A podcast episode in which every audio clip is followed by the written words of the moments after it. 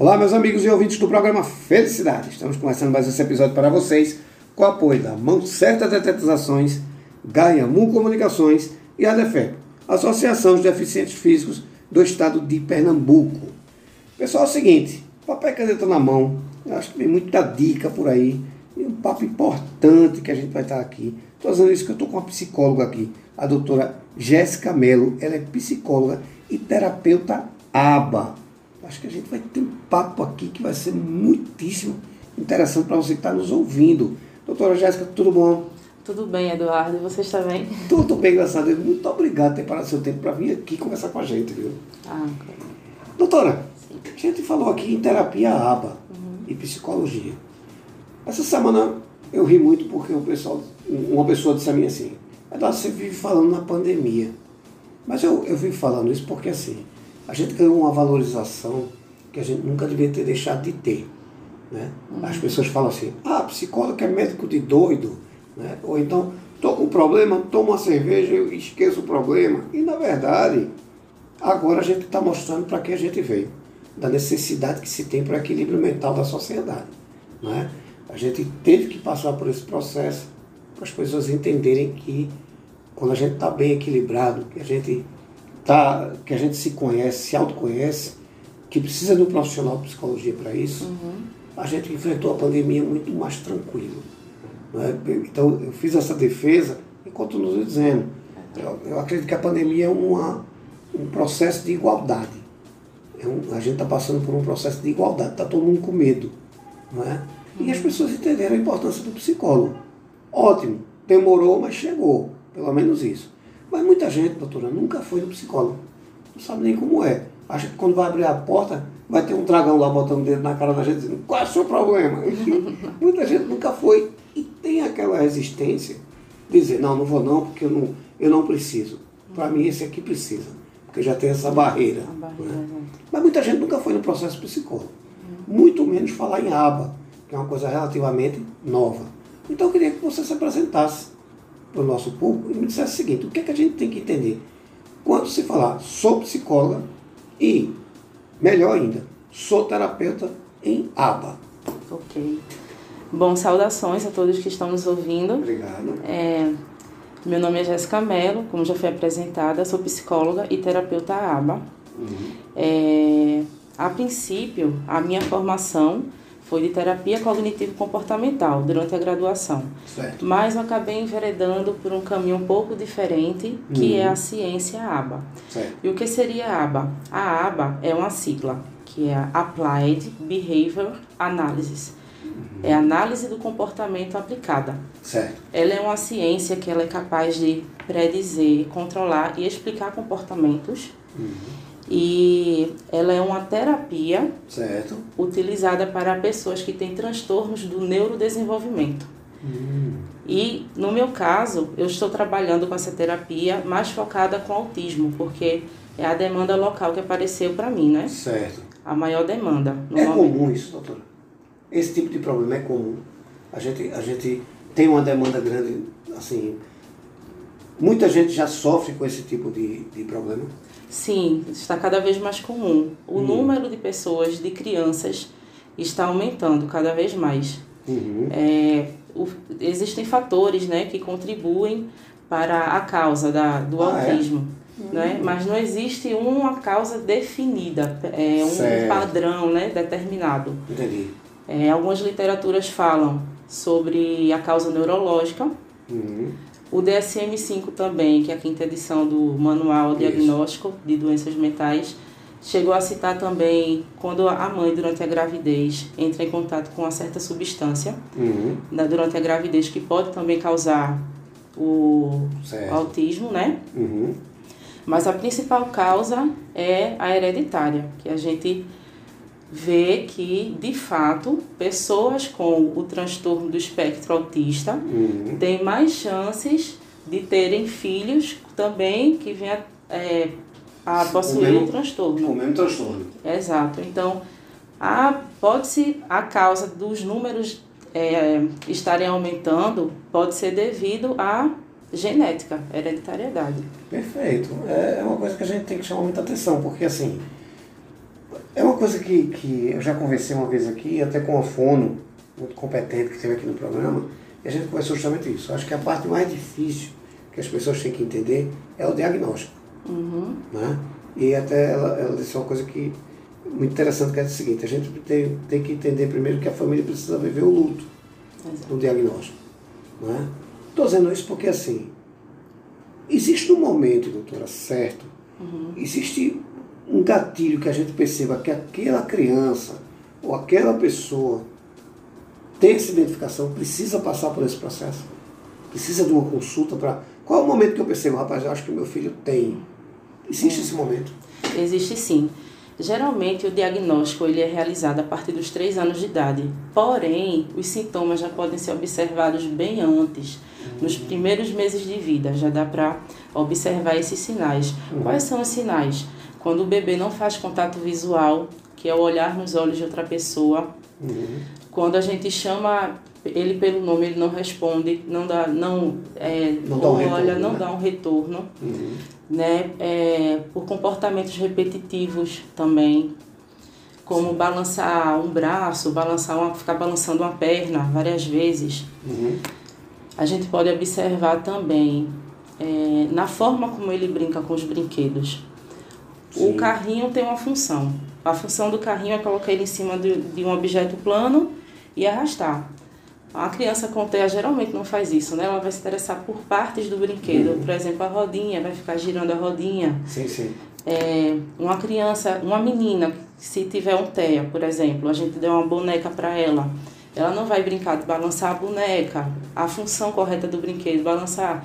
Tem uma mamadeira, vou dar mamadeira para a boneca. Ela pode manipular o objeto, a boneca, de outras formas, diferente da função real que ela apresenta, né? Ou seja, ela está no outro mundo ali, né? Ela está criando dela. É, exato. Como se fosse Da forma dela. despertasse de uma maneira própria. Exato. Né? Isso é um sinal.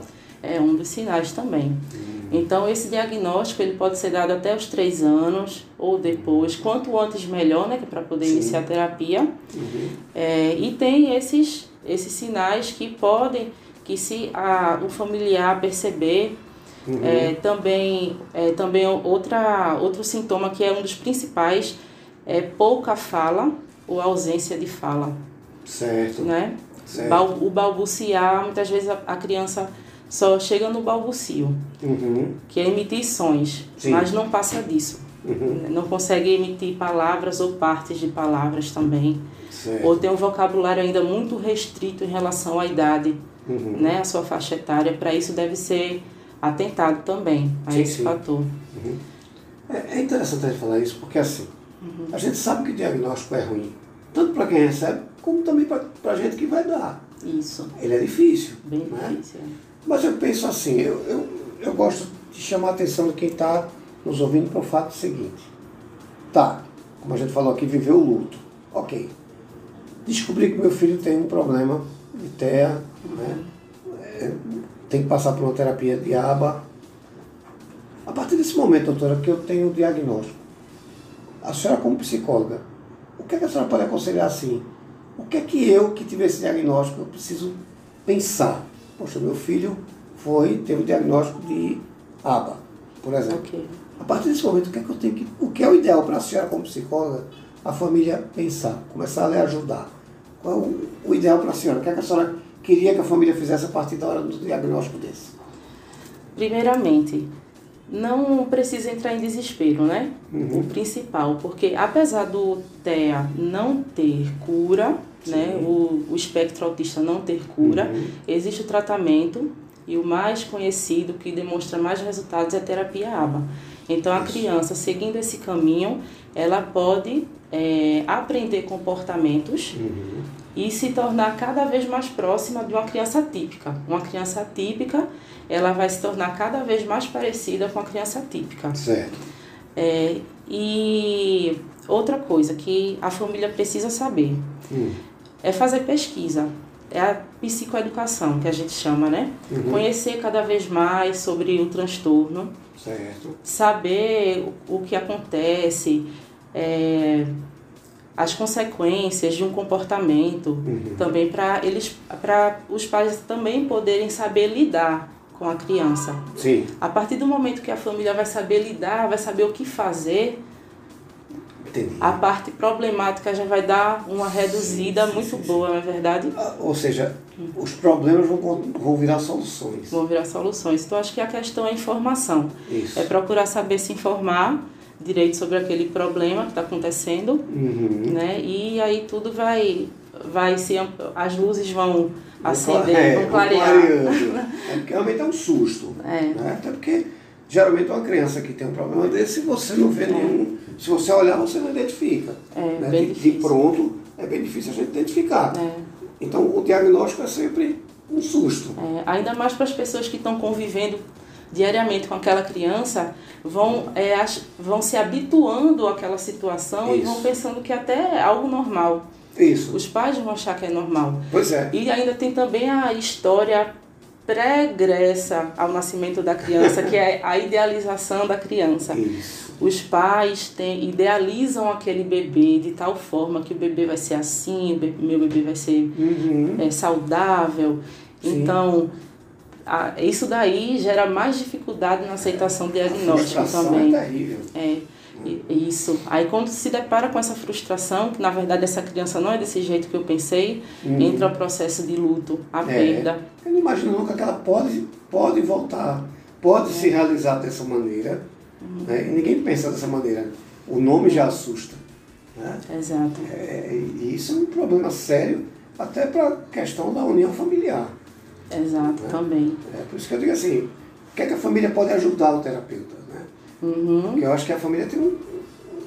um Uma grande parcela de responsabilidade, né? Sim, sim. É exatamente, porque o trabalho da, tera, da terapia ABA, ele, ele, a equipe da ABA, ela conta com geralmente três profissionais, que é uma supervisora, Certo. que é aquela pessoa que vai supervisionar os outros profissionais, que ela também vai criar os programas de ensino e aprendizagem da criança. Certo. Temos a aplicadora, que ela vai aplicar os programas, que os programas eles são aplicados a partir de tentativas discretas. Hum. Depois eu posso explicar mais ou menos o que é. E temos também uma acompanhante terapêutica que fica na escola, que é no caso o papel que eu desempenho. A minha função é essa, né? Que eu trabalho em escolas.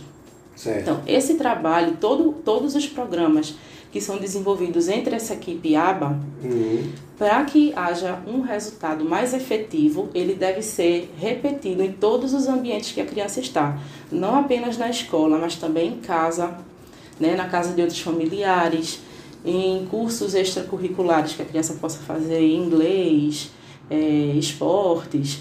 Então, é um trabalho em conjunto, Certo. porque aquilo que o terapeuta ABA vai aplicar, né, o objetivo que ele tem para facilitar a aprendizagem de uma habilidade da criança, Certo. ele precisa ser mantido por outras pessoas para que haja um resultado, até mesmo facilitar a socialização da criança, contribuir para o desenvolvimento social dela Certo. também. Entendi. Ou seja, é- tem que ser uma equipe É. pronta para auxiliar o terapeuta. Né? Mais ou menos isso, assim. Tem que ser um, um conjunto que vai fazer com que desenvolva esse dizer, tratamento, vamos, Também. vamos dizer assim. É, e os profissionais vão passando as, as orientações para a família também, né? De como se comportar com a criança, enfim, de como manejar. Perfeito. Veja, muita gente, doutor, nunca passou por uma terapia. É. né? Eu até brinco, eu digo assim, todo mundo devia passar por um processo terapêutico. Exato. Todo mundo, sem exceção. Eu tenho um filho de 14 anos, ele vai me matar, porque eu vou contar isso aqui. Eu tenho um filho hoje de 14 anos, vai fazer 15 agora. E graças a Deus é um cara super tranquilo, super equilibrado, não é porque é meu filho não, mas eu, eu faço um trabalho muito massa com ele, assim, de, de interagir, de socializar. Eu sempre tive essa preocupação desde criança. Talvez por a gente ser da mesma, da mesma área, a gente tenha a possibilidade de orientar de outra maneira. Mas mesmo assim, quando ele fez 11 anos, eu coloquei ele na terapia. E muita gente, rapaz, teu filho. Disse, não, mas não, não é questão de esperar ter um problema. Não, é se autoconhecer. Não é? é entender para que ele está aqui, né? como é que ele vai se comportar. Não, não aquele comportamento social, né? sim um comportamento clínico mesmo. Entendeu quem é ele. E eu acho que se todo mundo fizesse essa terapia, eu chamo de terapia preventiva. Se todo mundo fizesse isso, a gente tinha aí uma sociedade 50% melhor. Eu acredito. Porque essa formação dos 11 aos 16 anos, se a gente tem um acompanhamento, a gente tem condição de ter um acompanhamento, é muito mais rico o desenvolvimento. Mas muita gente nunca passou por isso. Nunca a gente nem tem até medo de falar que vai no psicólogo. A gente sabe que a gente tem essa, esse, infelizmente a gente tem essa visão de dizer, ah não, não, não precisa. Engano, todo, na minha concepção, doutor, uhum. todo mundo precisa. Mas muita gente nunca foi. Como é que se dá uma consulta com a senhora, por exemplo? Como é que isso acontece? O que é que acontece durante a consulta? O que é que a gente que eu digo assim, não vai encontrar um dragão cuspindo fogo, vai encontrar um profissional que está lá e vai atender. É. Só que muita gente nunca foi. O que é que a gente vai encontrar a partir da hora que estiver na frente da senhora? Exatamente. No caso, esse seria o trabalho já na terapia cognitivo comportamental. Certo. Perfeito. Certo? E você já passou para o psicólogo é... para poder chegar para tá, ter o acompanhamento, não é isso? No caso que você fala, é uma pessoa que não seja típica, né? isso, né? Uma pessoa isso. típica. Estou desconfiado. Ok. Vamos então... lá para ver. Estou desconfiado que meu filho tem. Vou procurar. O que é que eu vou encontrar? Como é que é esse atendimento? Ok. Primeiro a gente vai fazer uma entrevista, certo? certo? Para poder entender o que é que está acontecendo, uhum. né?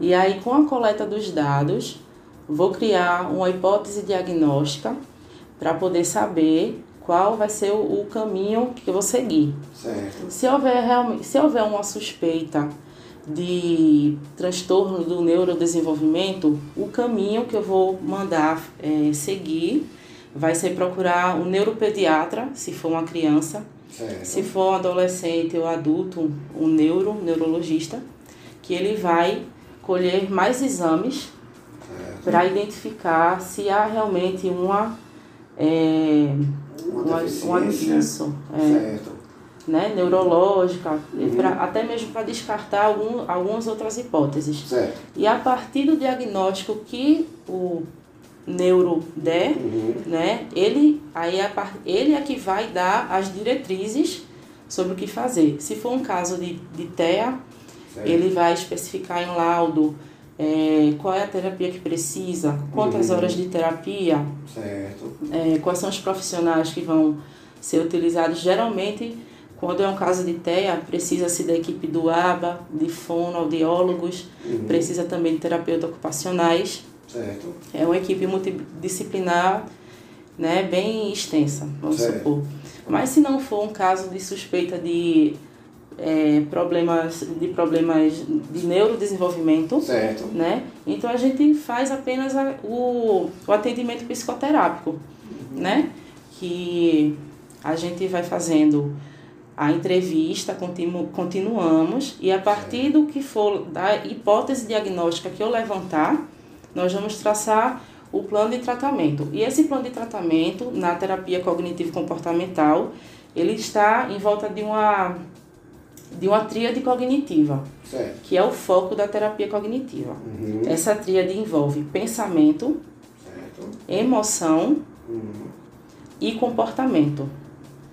Ou seja, um vai ocasionar o outro. Certo. Não necessariamente nessa ordem, uhum. mas o trabalho em cima disso. Certo. É feita a partir de técnicas, é feita análise de pensamento. Uhum. E aí a pessoa vai aprender como analisar seu pensamento, se ele é um pensamento disfuncional ou se ele é um pensamento efetivo. Uhum. Quando a pessoa tem a habilidade de descobrir que aquele pensamento é funcional, imediatamente aquele pensamento ele perde o valor que ele tem. Entendi. Entendeu? Uhum. E aí ele, ele vai perder aquele valor, então o que, aquela emoção negativa, entre aspas, né? Uhum. Que aquele pensamento estava gerando e também causando aquele comportamento disfuncional, uhum. não vai mais gerar essa cadeia. Ela vai Sim. ser interrompida. Porque a partir, que, a partir do momento que a pessoa identifica um pensamento como disfuncional, ele quebra toda essa cadeia, vai embora. Ele perde totalmente a sua força e ela vai é, aprender também com técnicas da terapia uhum. a construir um pensamento mais efetivo, um pensamento real. Vai aprender a avaliar situações de forma real, certo. com a realidade, sem, sem pensamentos ansiosos, por exemplo, que é o que mais chega, é pensamento ansioso. Sim. E o pensamento ansioso é o vilão que vai desencadear também muitas patologias. Isso. Geralmente a gente sempre começa por ele, Uhum. trabalho. É, realmente, ansiedade é. Hoje é o, é o carro-chefe, se a gente for falar, É. principalmente durante essa pandemia, que a coisa aconteceu. Né? Uhum. Qualquer pessoa pode passar por terapia qualquer idade. Sim, em qualquer idade. Porém, na cognitivo comportamental é mais adequado crianças a partir de 3 anos de idade. Certo. porque ela já tem um, uma habilidade cognitiva um pouco mais desenvolvida para poder poder assim entrar em, entrar em contato e entender as técnicas, porque Sim. precisa de um certo nível assim de alfabetização ainda na cognitiva. Uhum. Mas em, em relação às outras abordagens, Sim. pode sim ser qualquer idade, eu acredito que sim. Não, não tem problema, né? Não. Veja, onde e como acontece uma consulta com a senhora e como é que a gente vai lhe encontrar nas redes sociais, como é que isso pode acontecer. Atualmente eu estou trabalhando como acompanhante terapêutica, né? É, com abordagem ABA no Colégio Motivo. Certo. Também passei por outros colégios, como o Colégio Grande Passo, Uhum. é, também o Colégio Marista São Luís. Sim. É, nesse caso, eu atendo crianças assim, em particular, dentro dessas escolas, né? Certo. Faço o acompanhamento para fazer é, diminuição de comportamentos inadequados Uhum. é, e ensinar novas habilidades. Certo. É, Então, acompanhamento escolar, no o caso. acompanhamento escolar. É, Certo. a gente leva a clínica para a escola. Perfeito, perfeito. E Eu conheço o sistema e funciona muito bem. é, né? É uma coisa que é de suma importância para o desenvolvimento daquela pessoa que está sendo acompanhada. exato. A coisa é, é muito séria. Né? É. como você falou, leva a clínica ali para dentro. Né? Exato. Isso, isso é muito importante. Mas como é que. eu Quero lhe ouvir, quero lhe contratar. Como é que eu vou lhe encontrar? As pessoas podem entrar em contato comigo pelo Instagram, Certo? o arroba jéssica.melo.psicóloga. Certo. Repete, por favor. Arroba jéssica.melo.psicóloga. Certo. E aí, pelo, pelo direct a gente consegue falar. Exato. Tanto que ela está aqui, ela veio pelo direct. Pelo direct. Foi. Né? Tem um Uhum. con- algum contato celular lá que a gente possa encontrar também? Não, contato pelo- de celular não, só pelo pelo, direct direct, mesmo. mesmo. Exato. Certo. Responde. Horário de atendimento. Não, responde que ela está aqui. Exato. Né? Podem- E horário de atendimento? Não, não tem É, eu estou mais específico? disponível à tarde. à tarde. Isso. Certo, certo, certo. Uhum. E essa consulta é, acontece se precisar o primeiro atendimento na casa da pessoa? Como é que funciona? Sim, pode ser também em domicílio. Eu também faço aplicação de aba em domicílio também. Certo. E Perfeito. psicoterapia também.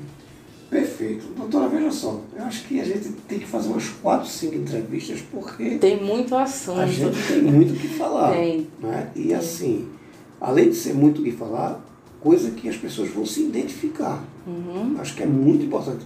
A matéria que você defende é uma matéria que, primeiro, não tem muita gente defendendo, que é uma coisa relativamente nova, e que as pessoas às vezes não se identificam, só quando escutam. Então, vou lhe fazer um desafio. Prepara as pautas. E é claro, olha, vamos gravar, vamos falar sobre isso especificamente. Eu sinto muita falta dessa, desse desdobramento. E eu estou colocando o programa à sua disposição. Eu não posso ir, a gente grava o telefone, eu vou até você. O importante é a gente ter essa informação. Então faça sempre uso do programa. Se tiver alguma observação que queira fazer agora, algum alerta, aproveite. Tem alguma coisa que você queira deixar para que a gente pense ou a gente conheça. Ah, sim, tenho. Hum. Em relação às dificuldades das crianças que têm o transtorno do espectro autista, Certo. muitas passam por dificuldades no colégio, Hum, principalmente é, é por falta de um trabalho, um trabalho por parte da escola, Certo. vamos supor assim, com os demais alunos. É que há uma questão de fazer uma psicoeducação, vamos dizer, com a turminha da sala de aula, Certo. por exemplo. Não é só a inclusão, né? Né? É, é, além da inclusão, essa empatia que também a gente A empatia, exato. Não, não vê esse retorno. É. É, esse é um grande desafio, pelo menos que eu observo nas escolas. Eu também sinto muita falta. É. Sinto muita falta. Porque não é simplesmente botar o aluno ali e achar que ele está interagindo. Uhum. É, é as pessoas também entenderem que ele é tão, tão, tão normal quanto. Eu acho que também falta muito essa Observação importante. Porque o desafio da gente é aproximar ele para ele se tornar cada vez mais próximo de uma criança típica. Sim, sim. Né? Sim. E também é desfazer o estigma de que a criança com TEA é um coitado. Pois é. Isso aí a gente só vai fazer reforçar mais ainda as dificuldades que ele tem. Verdade. A gente precisa resgatar ele para o campo da, das nossas crianças para se aproximar do grupo das crianças que estão, que estão na média né, do desenvolvimento, Perfeito. cada vez mais. É, é, e é bom que as escolas escutem isso, Uhum. porque é realmente uma coisa que é, eu já vi acontecer, de a criança não entender por que aquele acompanhamento. A outra criança, a criança atípica, Uhum. né, está ali na sala e não entender a função do outro. Isso. Né? Porque tem um acompanhante. É não isso. tem essa, É. esse retorno, olha, fulano está aqui com o acompanhante, porque ela está interagindo com a gente. Não tem esse aviso. Não tem. Né? E quando a escola faz esse trabalho com as demais crianças, até também as famílias das crianças, Uhum. já facilita bastante o trabalho, até o desenvolvimento da criança atípica na sala de aula. Pois é, porque assim, até um convite para o aniversário do seu filho, para um coleguinha que é acompanhado, Uhum. é de extrema importância para aquela criança que está sendo acompanhada. Para ele Sim. entender que ele está realmente fazendo parte daquele grupo social. Exato. E às vezes não acontece. É isso mesmo. né? Por questão da família não entender. É. A família do, da criança que fez aniversário não chamou o coleguinha porque o coleguinha está sendo acompanhado. Então já faz aquela diferença. É. Isso, eu acho que você tocou no assunto que é muito importante. A própria escola entender que não só a criança que faz parte daquela sala, a família também. Né? É, gostei da sua observação. Realmente eu não tinha pensado dessa, dessa forma, importante. E é bom que as escolas se, se antenem nisso. Eu acho que é de, de suma importância. Veja, faça a pauta. E assim, bora pra cá, então vamos falar sobre isso. A gente está aqui para puxar a orelha de quem está O assunto, o assunto do TEA é bem extenso. Muito, muito. Terapiaba também muito extenso. Tem muita coisa para conversar. Muita coisa. E o Theo, particularmente, adoro. Eu Me deu o trabalho de estudar ele e, assim, quanto mais a gente discutir, quanto mais for compreensível, mais fácil vai ser a adaptação das pessoas. Né? Tanto quem tem é, é ser muito bem recebido, quanto quem não tem receber muito bem, porque acaba aquele medo, aquele, aquela preocupação. Não tem que ter. Né? A gente tem que se inserir, na verdade. Então, eu me apaixonei pelo justamente por conta disso. É tão fácil da gente entender, a gente que está do outro lado entender que aquilo não é um problema, e sim um tempo diferente do outro. Então, quando a gente passa a entender isso, a gente fica muito mais rico. Né? Então, faça a pauta, doutora. Venha se para cá a hora que a senhora quiser. Fechado, combinado Certo. então. Muito obrigado pela sua entrevista. Volte sempre. O programa não é meu, é nosso. É nossa. certo. ok, muito obrigada. Eu que agradeço. Que é isso. Boa volta para casa, fique com Deus. Vocês em casa, tudo de bom, fiquem com Deus e até o próximo episódio. Muito obrigado, doutora. Obrigada também. Tchau, pessoal.